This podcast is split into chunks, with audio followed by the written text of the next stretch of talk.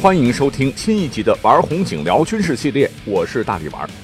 我们一口气讲了陆战之王钢铁洪流、空中霸主战斗利刃、战无不胜的陆军雄狮，以及秘密战线的无名英雄和科技最前沿的军事黑科技。很多听友似乎听罢是意犹未尽，喜欢坦克的军迷留言让我能不能再讲讲当今世界的一流坦克，什么艾布拉姆斯 T 九零坦克、挑战者 Two 什么的。喜欢战斗机的听友，让我多讲讲最先进的战地雄鹰 F 三五了、T 五零了、威龙歼二十了。也有陆军发烧友不干了，说你别太偏心了，多说一说兵种中历史最悠久的陆军好了。现在战争没有陆军，照样玩不转。那么各位军迷听友们，其实不要争哈。所谓是一个篱笆三个桩，一个好汉三个帮哈。从古至今，要想取得一场大战的完全胜利。单靠一个军种或兵种，其实都很难完败对手。两军对垒，除了需要不怕牺牲、奋勇向前的勇气，更需要在兵力功能上进行优势互补，追求最大的攻击合力。我们先来举个古代的例子，比方说纸牌中的老 K，各位都知道是谁吗？谁啊？啊，有人说是马其顿国王亚历山大大帝啊，答对了。其实呢。亚历山大大帝一直都是世界历史课本上大书特书的天纵英才，短短几十年就把当时一个弹丸小国发展成为了先后统一希腊全境，进而横扫中东地区，不费一兵一卒而占领埃及全境，后又荡平波斯帝国，大军开到印度河流域，世界四大文明古国占据其三的超级大国。征服的面积大约是五百万平方公里。公元前三百二十三年的亚历山大帝国，也是当时世界上领土面积最大的国家，地跨欧亚非，面积甚至超过了我国战国七雄领土的总和。所以到现在，亚历山大大帝也被誉为欧洲历史上最伟大的四大军事统帅之首。对于我们这些军迷们都非常好奇了，亚历山大大帝历史上。他为什么能够战无不胜呢？啊，有人说他是投胎技术好，老爹是马其顿国王腓力二世；也有人说了，人家老师牛啊，亚里士多德谁能匹敌？甚至还有人说，人家雄才大略，意志坚定，IQ EQ 高，天生领袖范儿。哎，其实你们说的都对，但是都没说到点子上。历史上亚历山大战无不胜的真正法宝。其实呢，就在于我们刚刚提到的兵种齐全的一体化作战模式，迸发了马其顿军团无坚不摧的惊人战力。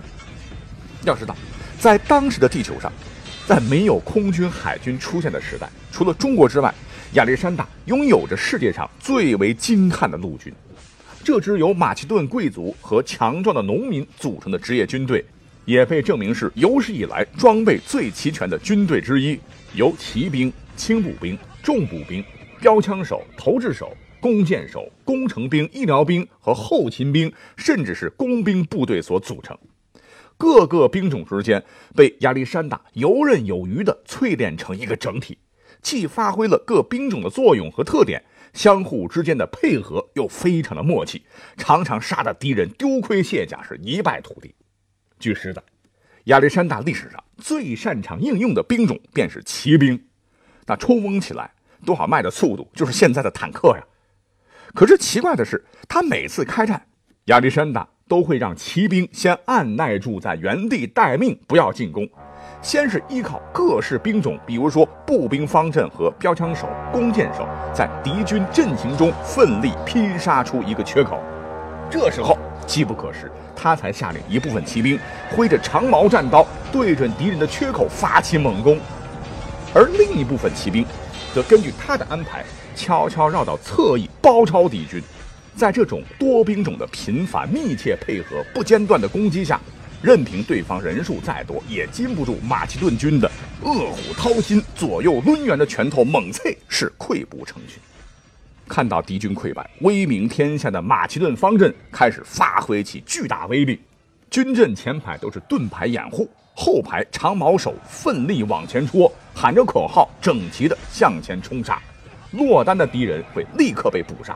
如此这般，在不断的消耗之下，敌军伤亡会越来越大，而亚历山大的部队的伤亡则较小，大胜而归。哎，这就是亚历山大无所不胜的诀窍。不知道各位军迷有没有 get 到？那你会问了，你不是要聊红警吗？红警谁都知道，那那打的是飞机、大炮、坦克、机甲战士的未来战争啊，肯定讲的都是老掉牙的冷兵器时代的东东，两者有关联吗？有啊，哈，万变不离其宗啊！甭管是古代、现在，也甭管是现实世界还是游戏 game 当中，亚历山大的军事思想依然光辉闪耀。你仔细对比一下，和我们开头讲到的现代战争两军对垒，兵力功能上进行优势互补，追求最大的整体合力、深度联合，形成强大而有效的战斗力，是不谋而合的。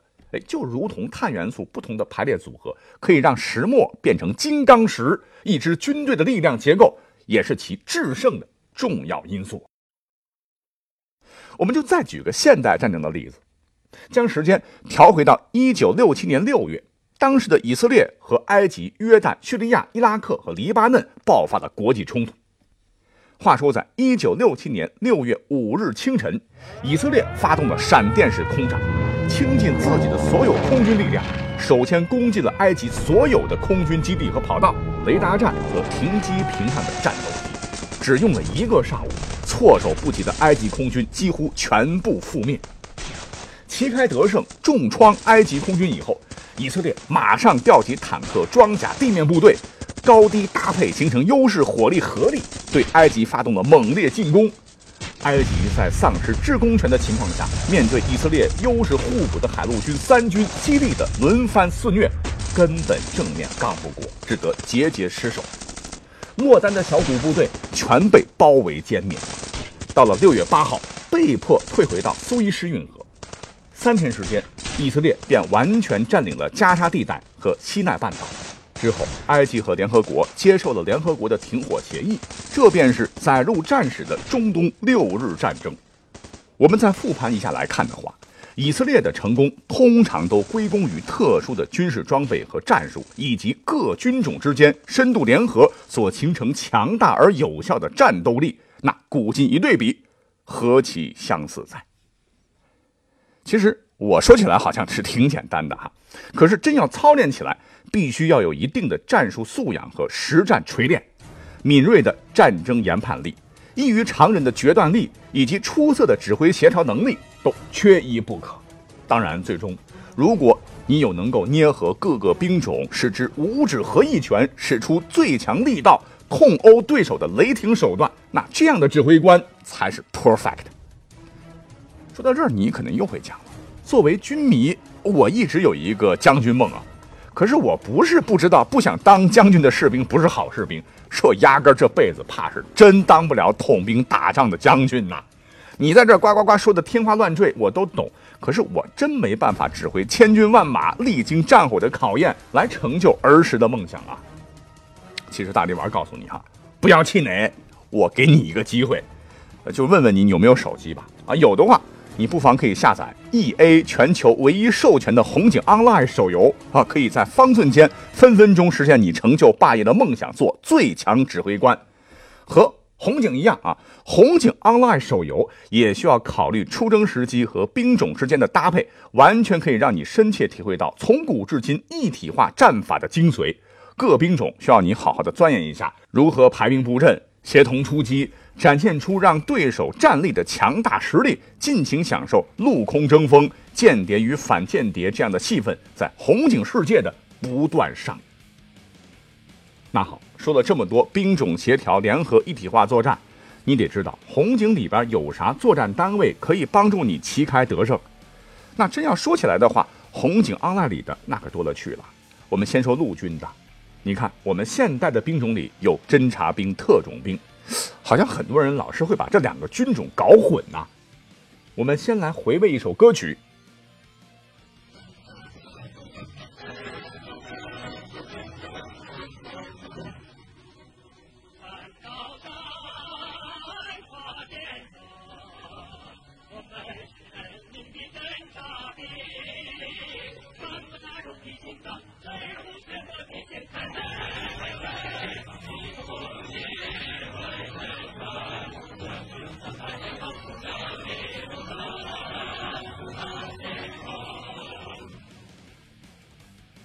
来无影，去无踪，如闪电，似清风，单枪匹马闯敌阵，捕捉俘虏，探敌情。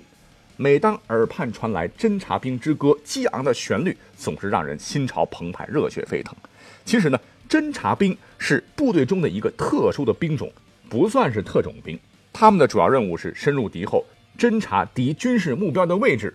捕捉敌方俘虏，为本方火炮及空中打击、远程兵力投送、抢滩登陆等提供详实的地理坐标和破坏情况。其他任务还有对战役发起前敌军动态的侦察，为己方火炮进行目标指示，对敌军重要军事目标的侦察，必要时进行斩首任务等等。可以这么讲，作为尖兵人物的侦察兵，在部队中那也是军中贵族啊。武器要比一般部队的武器要精良，装备也更全面，训练水平更高。其兵员一般是从步兵部队中挑出来的兵尖子。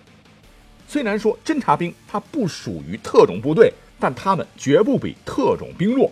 专门的侦察兵都要求具有过人的军事素质、身体素质、心理素质。侦察兵的行动更为迅捷灵活，对单兵的体能、敏捷度和综合作战意识都有较高的要求。因此可以说，侦察兵是常规部队中的特种部队。如果真要讲起来，红警 online 里边也有这样的兵种啊。我觉得里边的这些什么精英大兵、磁暴步兵、超时工兵、辐射工兵等等，个个也是战场蛟龙，输出超级给力，绝对匹配得上世界军队中武装侦察特种兵的双料桂冠。所以在游戏里边，别忘记了啊，多训练一些。尤其建议各位玩家。所罗门加上娜塔莎的突击步兵组合最给力，在所罗门和娜塔莎双双满级的情况下，十级的突击步兵伤害加成可以高达百分之二百五十八。什么是真正的全输出？步兵加成百分之二百五十八，防御坦克的乌龟壳都能打破。那么从兵种克制上来说，目前唯一能够打过这套步兵阵容的组合，就是凤凰加上所罗门的基。呃呃，似乎是透露有点多哈，我还是建议各位军迷们在游戏中自个儿慢慢的摸索体会吧，啊，才会有把对手打到心态爆炸的一种成就感。那各位玩家，加油！哦，对了，我觉得还必须介绍一个游戏当中不能不提的一个单位，这便是狙击手，和现实战争中的狙击手一样，令敌人闻风丧胆。那很多朋友估计跟我一样是看过了《红海行动》，对吧？被影片里边的狙击手顾顺深深的震撼了。哇塞，狙击手真的太帅了啊！拥有这样超一流的枪术，可以百步穿杨击杀敌方军人。但其实，在现实当中呢，狙击手为了执行任务也是不容易啊，往往也需要在一个地点伏击很长时间。那么这段时间无疑是最难熬的，因为一旦被敌方发现，基本上就没有什么存活的可能性了，也存在极大的生存危险。事实上，各位军迷可能不知道。其实，射击人员一般只占到狙击手任务的一小部分。你像敌军的车辆、直升机、通讯设施与油槽、水塔等等，往往是更重要的狙击目标。哎，这就更需要狙击手具备随机应变的能力，因为如此的重要嘛。那么到现在，狙击手已经成为了今天特种作战行动中不可或缺的重要角色，也是特种战斗行动决定性的关键因素。